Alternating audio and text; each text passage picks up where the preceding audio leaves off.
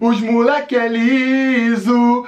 Fala, torcida vascaína, Felipe Tiru de volta na área pra comentar mais uma vitória do nosso Vascão. 2 a 1 contra a Chapecoense, segunda vitória fora de casa no campeonato. No último campeonato a gente não venceu nenhuma fora de casa. Dessa vez, ainda no primeiro turno, a gente consegue já duas vitórias. Duas vitórias com aquela característica que eu comentei no preleção sobre Vasco, né? Devido ao estilo de jogo do Vasco aí, melhor é, confronto que tem pro Vasco é pegar um time fraco, tecnicamente fraco, fora de casa, onde ele tem a obrigação de partir para cima, né? O Vasco jogando fora de casa.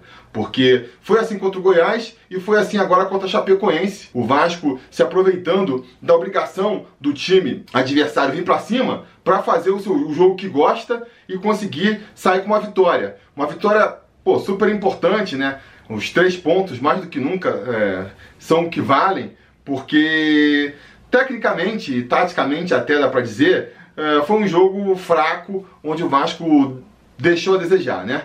Essa que é a verdade. O Vasco fez uma partida fraca, muitos jogadores abaixo aí da média, é, mas felizmente temos aí Thales Mágico para tô aqui roubando o apelido do, do João Mirante, que realmente eu gostei. Thales Mágico é isso. Tira coelho da cartola e resolve a partida mais uma vez, comentar do jogo então, né? O Vasco começou até muito bem. Os primeiros ali 10 minutos do Vasco foram muito bons. Ele realmente conseguiu encostar a Chapecoense na parede, pegou a bola ali, ficou com uma posse de bola bem, bem, alta. A Chape não conseguia respirar. O Vasco já conseguia roubar a bola e partir para o ataque. Tinha dificuldade que tem esse time do Vasco de criar chances claras de gols, né? Mas ia bem. E, e vai ter aí o, o, o ápice de, desse domínio aos 11 minutos uma jogada pela direita ali do Thales Magno, ele recebe a bola, já toca de primeira para trás pro Rossi, corre para receber, o Rossi entende a jogada, toca para ele, ele entra ali na, na área pela direita,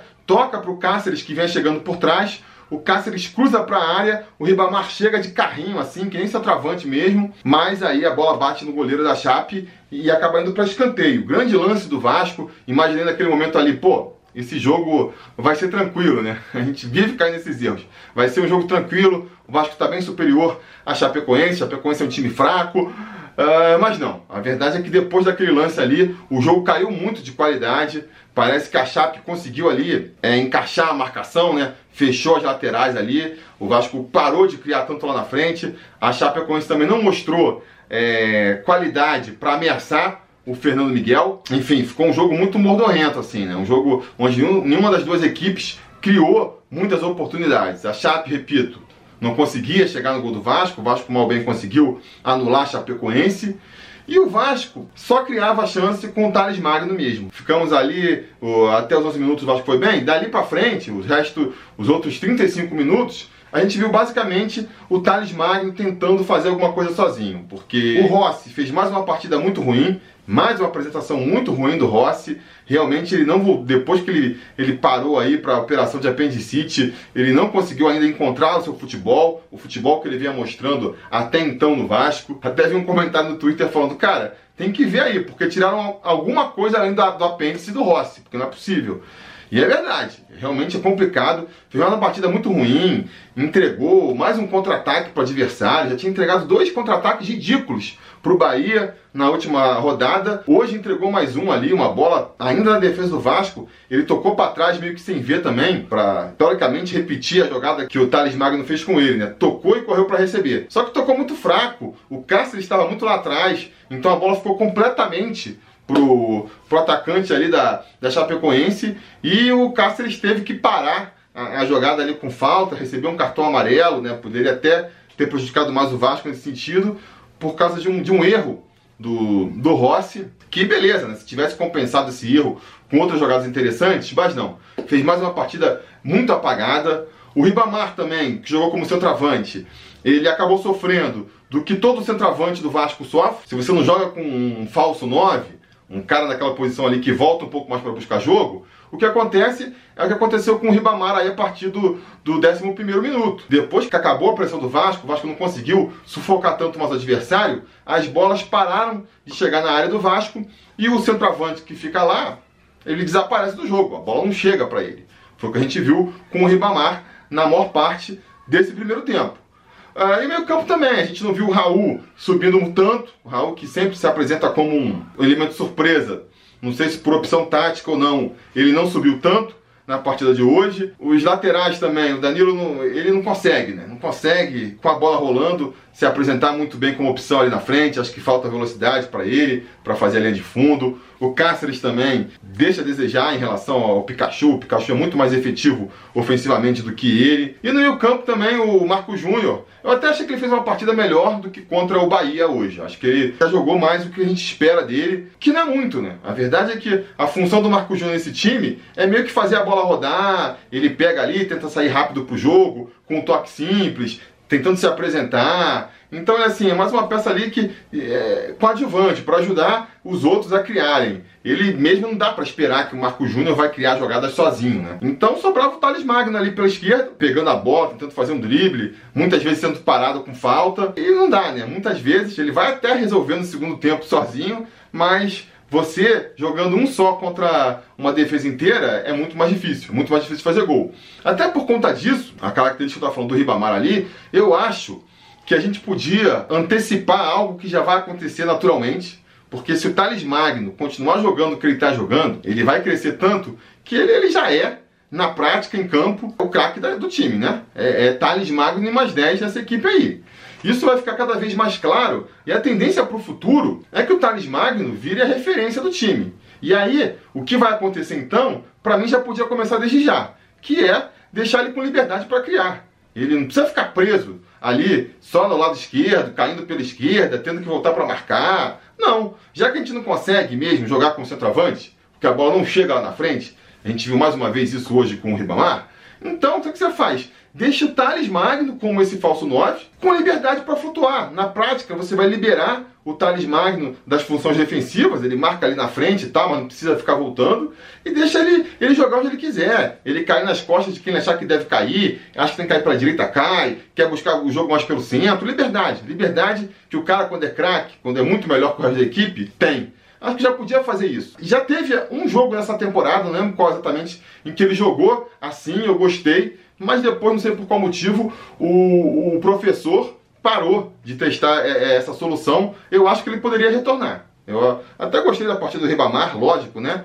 É, foi bem acima do que a gente esperava, fez gol e tudo. Mas ainda acho que a melhor solução seria assim, ó, bota o Rossi de um lado, marcando lateral, voltando para marcar, que é o que ele sabe fazer. Bota o Marrone de outro lado, voltando para marcar lateral também. E dá liberdade pro garoto talismático aí fazer a mágica dele. Acho que, que o professor podia pensar uma solução assim. Enfim, até no final do primeiro tempo, o Vasco vai começar a, é, a subir de produção de novo, justamente quando os atacantes lá da frente começam a, a, a, trocar mais de posição. O Rossi começou a cair mais pela esquerda, aí o, o Thales foi aí para a direita, depois centralizou. E o gol do Ribamar que a gente vai sair, vai ver com o Ribamar, por exemplo, jogando de ponta, né? Jogando de lateral. Eu acho que, vivo falando isso, né? E muita gente fala, não sei porquê, é, até entendo, ele tem um pouco de cacuete, de, de centroavante mesmo, o Ribamar, né? Ah, o gol lá, o lance do, aos 11 minutos que, dele jogando de carrinho, é aquele lance clássico de quem joga como centroavante. Não imagino é, tanto o Marrone fazendo isso, ou qualquer outro que você bote ali, né? Um Valdívia, que já tentaram de falso 9 e tal. Então ele tem, mas cara, ainda acho que ele funcionaria melhor jogando como ponta, porque as características em que ele se sai melhor, que é a velocidade e essa coisa de ajudar na marcação, ajudariam mais o Vasco se ele jogasse como ponta, né? Bota o Thales Magno lá como esse falso 9 que eu tô falando, e aí se você prefere o Marrone se você prefere o, Ribamar ao Marrone ou ao Rossi, bota então o Ribamar jogando pelas pontas, com obrigações táticas de marcação, com velocidade, e deixa o Marrone sendo a nossa. Uh, brilhar sozinho lá na frente do jeito que ele achar melhor. Enfim, vai ser de um lance de contra-ataque, que é outra coisa também que, que reforça aquilo que eu comentei, né? Da, do jogo ideal para o Vasco, porque dificilmente,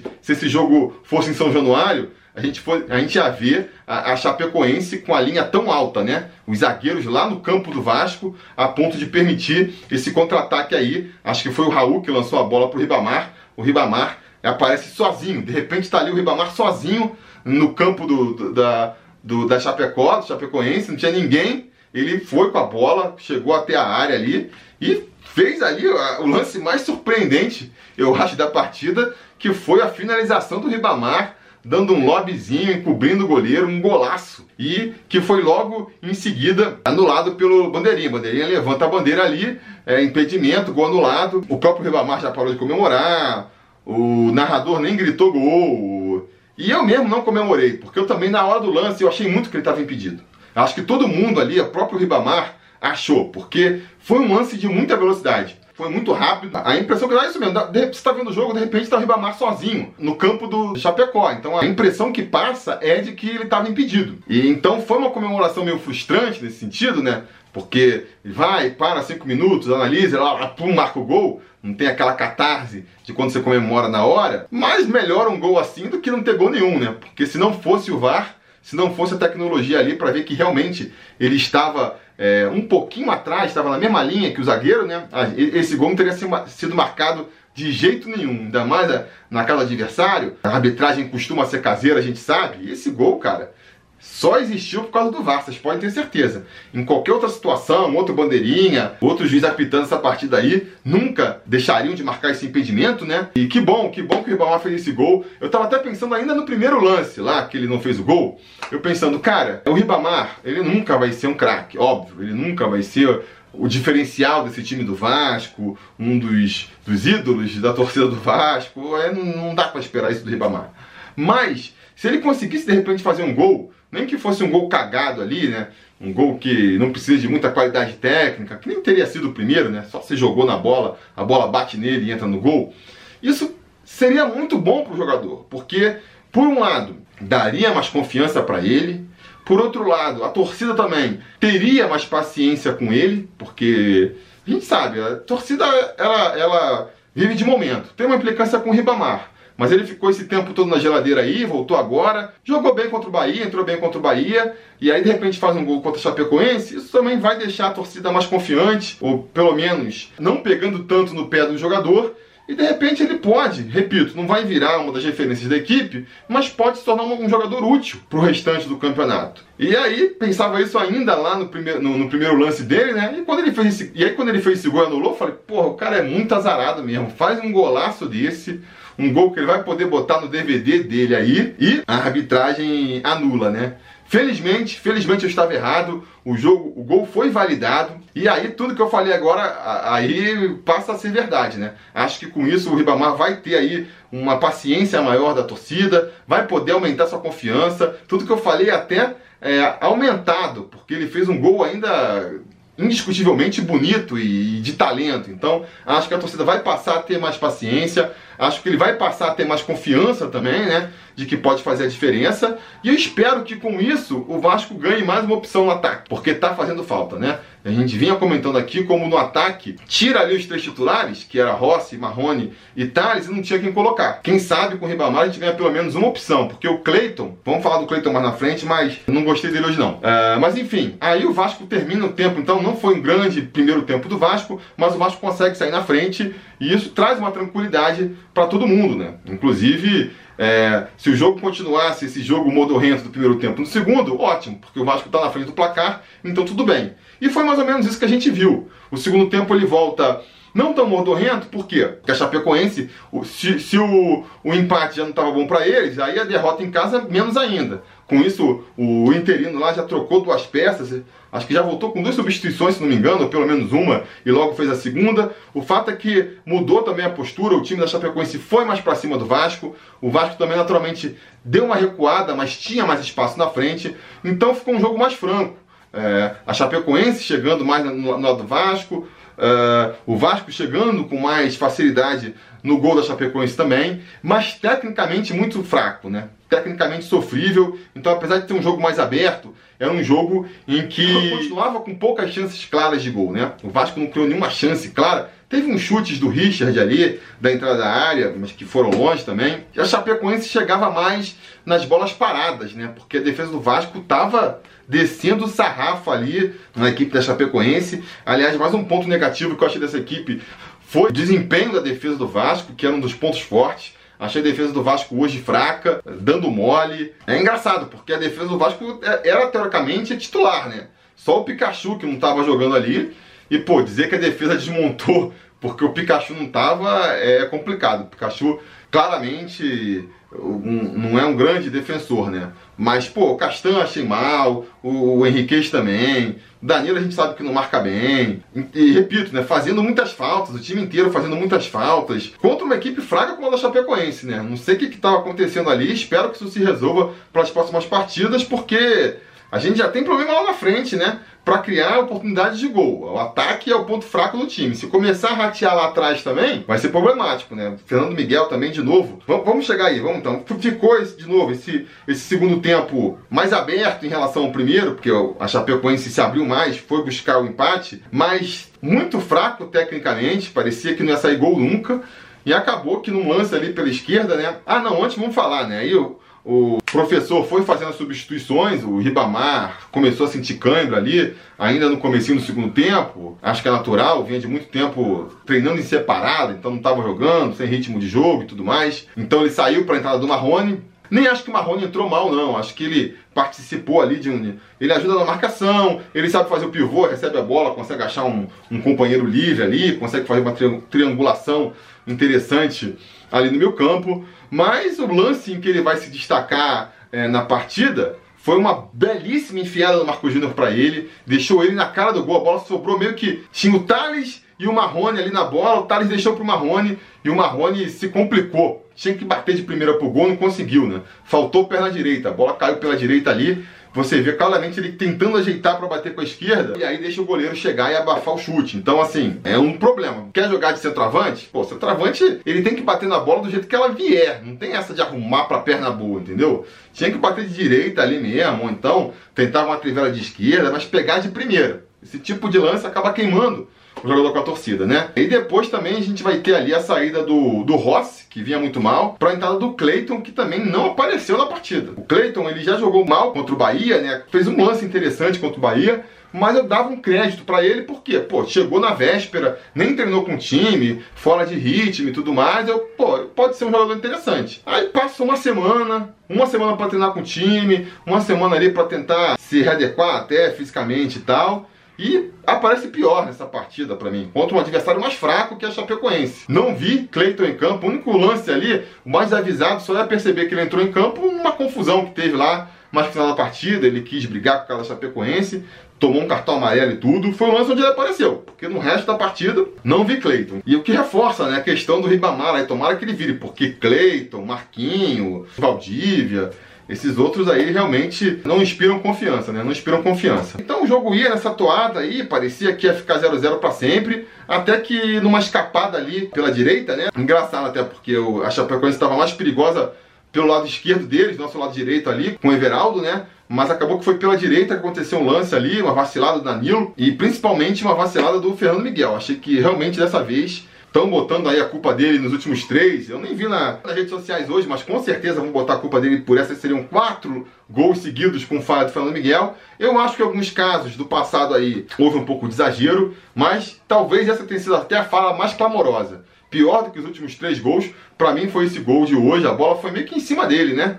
Foi uma cabeçada forte? Foi, mas uma cabeçada. Nunca é com a potência de um chute. E foi meio em cima, ele foi meio mão de alface, a bola bateu e entrou, assim. Realmente achei, dessa vez eu achei que, que realmente a gente pode chamar de falha do Fernando Miguel, né? Era para ele ter defendido aquela bola ali. E aí, pô, esse gol foi aos 27 do segundo tempo. Aí a gente já viu esse filme, né? Já vimos esse filme, ferrou, o Vasco com o jogo na mão, deixou empatar de novo, que saco, não acredito, é sempre a mesma história. E estava eu aqui me lamentando, assistindo o jogo, quando de repente Thales Magno pega a bola pela direita, sai ciscando todo mundo ali, chamou a responsa para si, né? Pegou a bola, foi levando, foi levando, foi levando, da entrada da área, arriscou o chute, pum, no cantinho. Vasco 2 a 1 deu nem tempo de sofrer direito, foi tipo um minuto e meio depois do empate dos caras o Thales vai, faz o gol ali do empate, gol de craque, gol do cara que é o dono do time mesmo. E aí, nem digo que o jogo morreu ali, porque lá no finalzinho ainda vai ter mais alguns lances da Chapecoense, né? O Barcelos vai ser substituído pelo Henrique. Desde a época do, do Antônio Lopes substituindo lá o lateral direito, que eu não vejo